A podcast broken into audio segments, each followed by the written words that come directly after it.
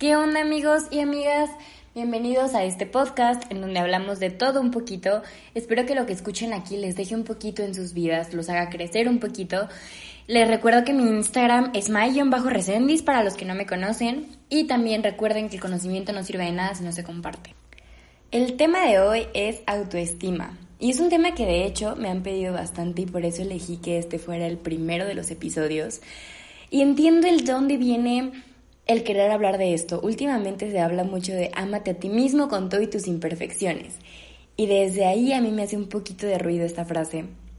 Porque, para empezar, ¿quién dijo, güey? ¿Quién chingados dijo que qué es lo imperfecto y qué es lo perfecto en una persona? ¿Quién definió como imperfecciones algunos rasgos o características de nuestras personas? Entonces, bueno, a partir de ahí quiero hablar primero de cuáles son los indicadores para una baja autoestima, porque a partir de aquí podemos cambiarlo. Siento que no podemos modificar algo si no tenemos identificado qué es lo que tenemos que cambiar.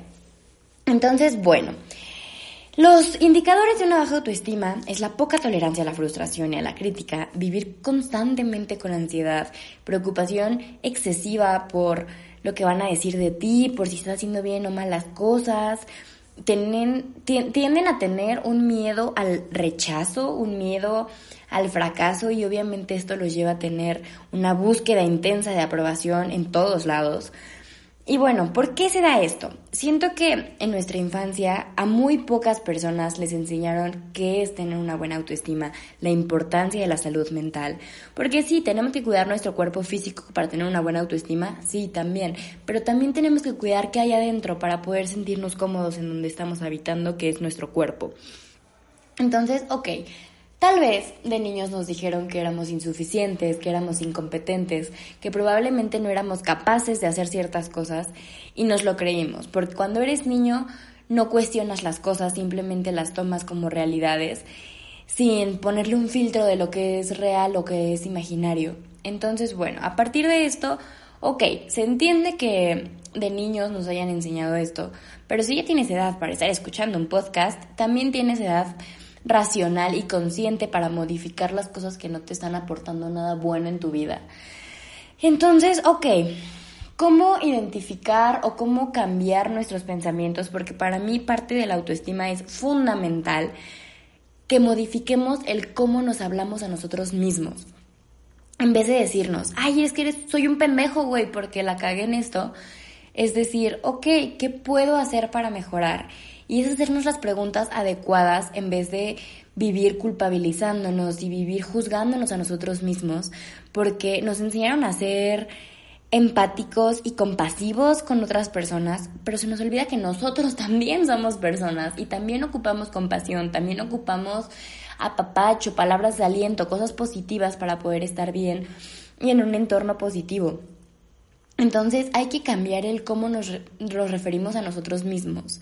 Hay que cambiar el eres un pendejo a qué puedo hacer para mejorar, a modificar el, el tono incluso en el que nos hablamos, el, la sensación de que le estás cagando, modificarla por una sensación de que puedes mejorar y que es una oportunidad para hacer las cosas mejor.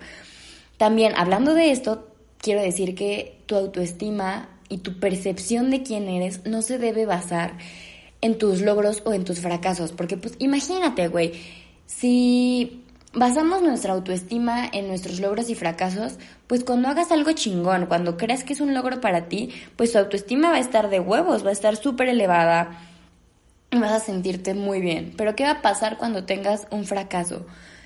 Inherentemente vas a sentir que eres un pendejo y que no sirves para nada. Entonces esto no es una buena autoestima.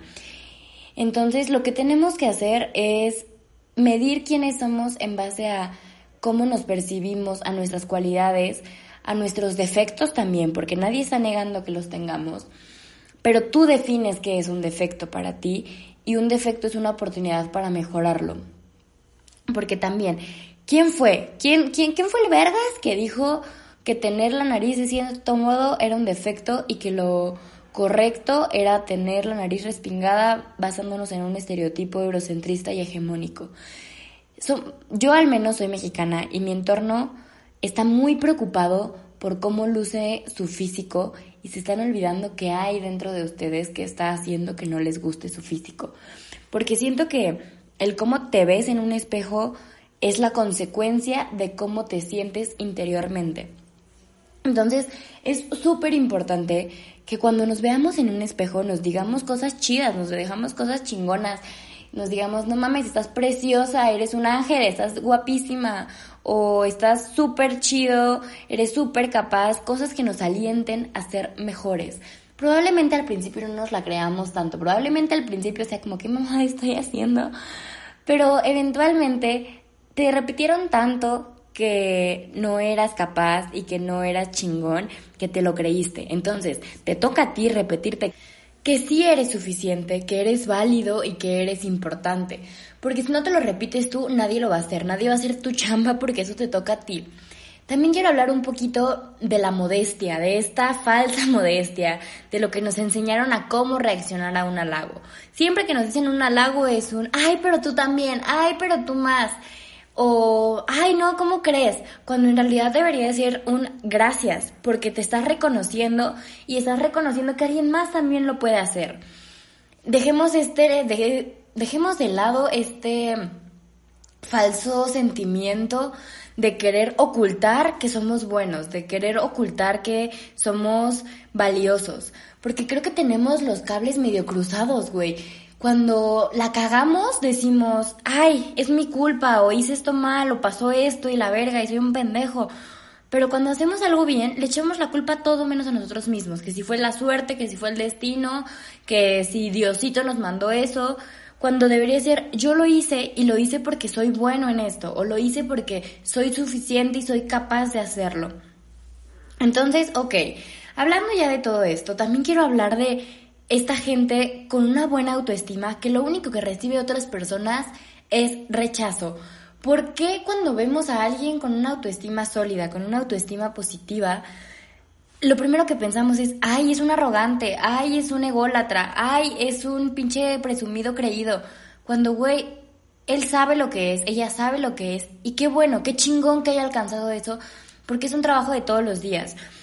También el autoestima no se trata de una semana trabajando en tu autoestima y ya, chingón, albergazo, todo bien.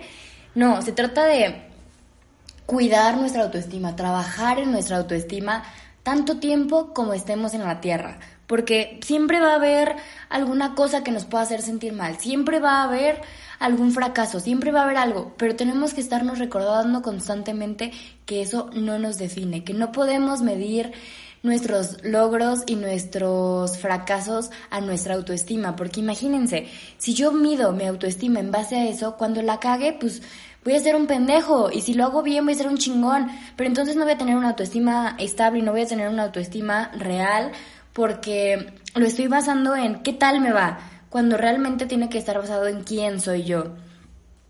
Nuestra imagen es importante, sí, sí lo es sería una mentira decir, güey, nadie se fija en el físico, porque sí lo hacemos. Pero creo que es de las cosas menos importantes al relacionarnos, al socializar. El físico creo que es de las cosas que viene sobrando cuando eres una persona auténtica, cuando eres una persona que aporta algo positivo, cuando eres una persona que sabe quién es. Entonces no podemos basar nuestra autoestima ni en el rechazo, ni en el fracaso, ni en los éxitos, ni tampoco podemos basar nuestra autoestima en qué opina la gente de mí.